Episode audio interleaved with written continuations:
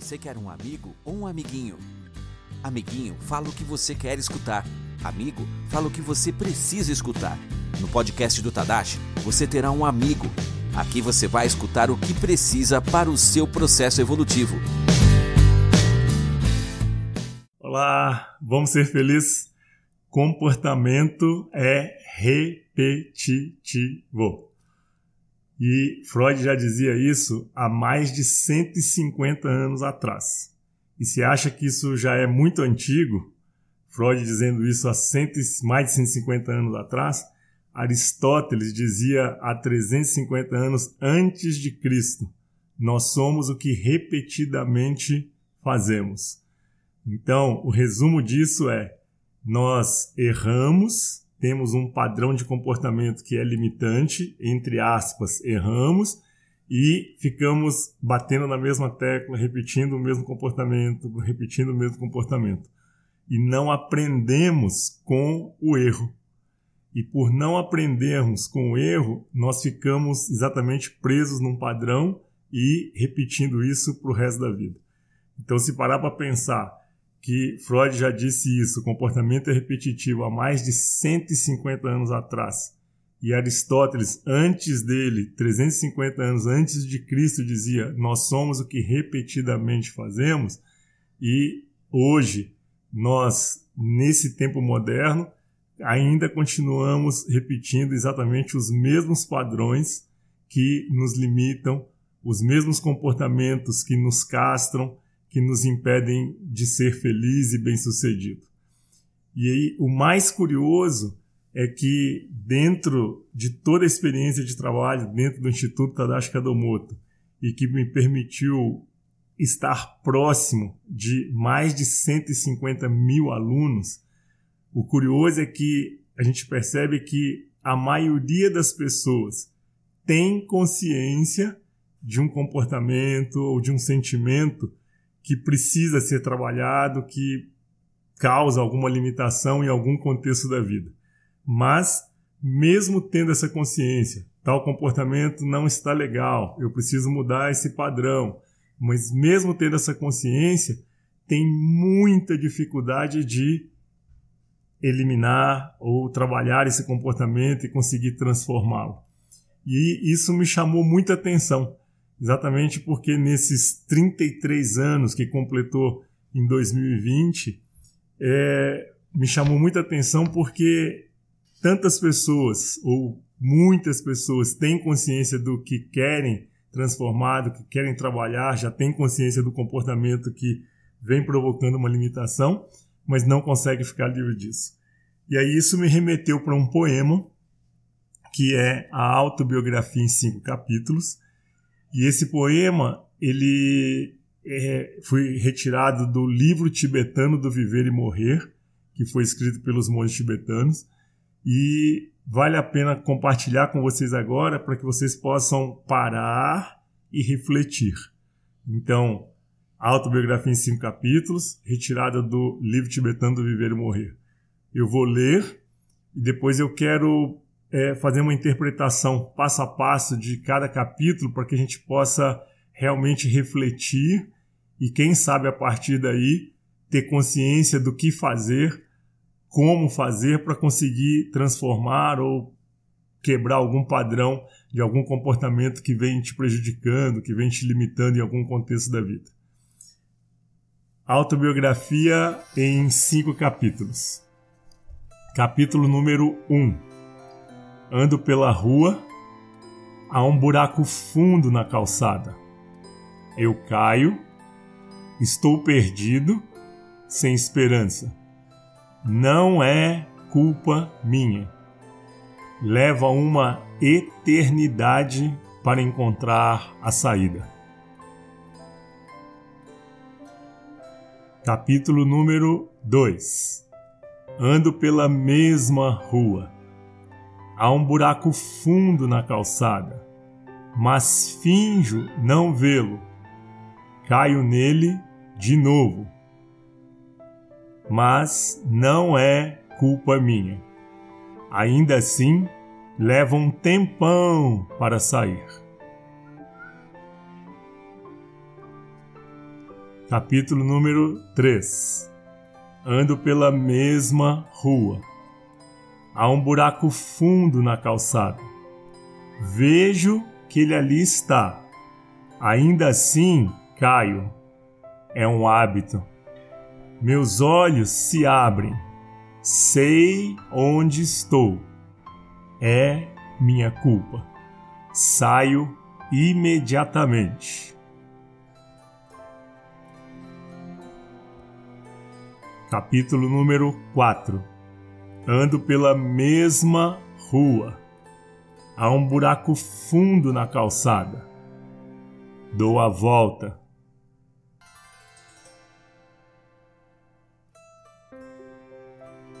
Capítulo número 5 Ando por outra rua. E agora eu quero pegar capítulo por capítulo, só para que a gente possa refletir e analisar um pouquinho cada um deles. Capítulo número 1: um, Ando pela rua, há um buraco fundo na calçada, eu caio, estou perdido, sem esperança. Não é culpa minha e leva uma eternidade para encontrar a saída. O que acontece é que o ser humano tem um péssimo hábito de terceirizar culpas.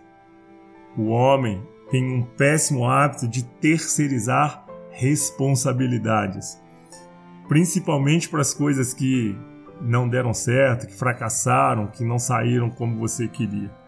Então, é, você culpar outras pessoas ou outras situações por um comportamento que você tem limitante é perda de tempo certo? Porque você vai levar uma eternidade para encontrar uma saída. Então, esse é o primeiro capítulo, ou seja, o momento em que você não tem consciência e dos seus comportamentos, das suas escolhas e fica achando culpado em pessoas ou situações porque não quer assumir a responsabilidade. E enquanto você ficar terceirizando responsabilidades, você vai é, ficar preso dentro desse buraco e vai levar uma eternidade para encontrar a saída. Capítulo número 2. Ando pela mesma rua, há um buraco fundo na calçada, mas finjo não vê-lo. Isso é muito interessante. Mas finjo não vê-lo. Caio nele de novo. Mas não é culpa minha. Ainda assim, leva um tempão para sair. Então vocês reparem o seguinte, que ele anda, ele continua andando pela mesma rua, isso quer dizer que comportamento ele é repetitivo mesmo, como já dizia Aristóteles e como dizia Freud. Mas você no segundo capítulo começa a ver o buraco. Você começa a ver o comportamento ou o sentimento que te limita. Mas você finge que ele não existe, você finge que não vê e joga isso para debaixo do tapete. E aí você cai de novo no buraco e nessa hora o que acontece é que você fica preso dentro do buraco e ainda leva muito tempo você conseguir sair dele. No terceiro capítulo, ando pela mesma rua, comportamento é repetitivo, não é? Há um buraco fundo na calçada. Eu vejo que ele ali está. Ainda assim, caio. É um hábito. Meus olhos se abrem. Sei onde estou. É minha culpa. Saio imediatamente. Esse terceiro capítulo é fantástico, né? Porque a pessoa passa a ver que o buraco está ali, ele cai porque é um hábito, né? E o que a gente precisa, na verdade, é exatamente de mudar os nossos hábitos, mudar os nossos comportamentos. Só que nessa hora, os meus olhos se abrem. E aí o que, que ele diz? Eu sei onde estou. É minha culpa. E esse é minha culpa, sei onde estou e é minha culpa, não é se martirizar, nem se vitimizar, se fazer papel de coitadinho de mim, mas é assumir as escolhas que um dia você fez. Assumir as escolhas que um dia você fez. escolhas de sucesso, escolhas de fracasso, escolhas de questões de comportamentos que você precisa se trabalhar, de sentimentos que você precisa se trabalhar, ou seja, das limitações que você precisa nesse período dessa vida, olhar para essas questões para poder transformá-las. E na hora que você passa a ter consciência, eu sei onde eu estou, e assume a responsabilidade, é minha culpa, o que, que acontece? Eu saio imediatamente desse buraco. Isso é bárbaro, né? E aí no quarto capítulo, eu ando pela mesma rua. Há um buraco fundo na calçada. Dou a volta. Ou seja, aqui ele começa a fazer uma transformação, certo? A partir de agora ele está vendo o buraco, ele sabe que aquele comportamento é limitante, que aquele sentimento limita e castra a vida dele, só que agora ele tem uma escolha, tá certo? De desviar desse buraco. E aí ele dá a volta. Isso é bárbaro. Começa o processo de transformação. E isso quer dizer o quê? Se você voltar no capítulo 3, só existe esse processo de transformação e de mudança quando quando ele toma consciência. Eu sei onde estou. É minha culpa, ou seja, é minha escolha, né? E eu saio imediatamente do buraco. E no quarto capítulo, ele anda pela mesma rua, ao buraco fundo na calçada, mas ele dá a volta, ou seja, começou o processo de transmutação, de transformação desse comportamento limitante. E o quinto capítulo, ando por outra rua. Ando por outra rua. Ou seja, você só consegue fazer exatamente novas escolhas, mudar um padrão, mudar um comportamento, tá certo? E decidir realmente mudar, andar por outra rua no momento em que você tem consciência. Então, onde eu quero chamar a atenção?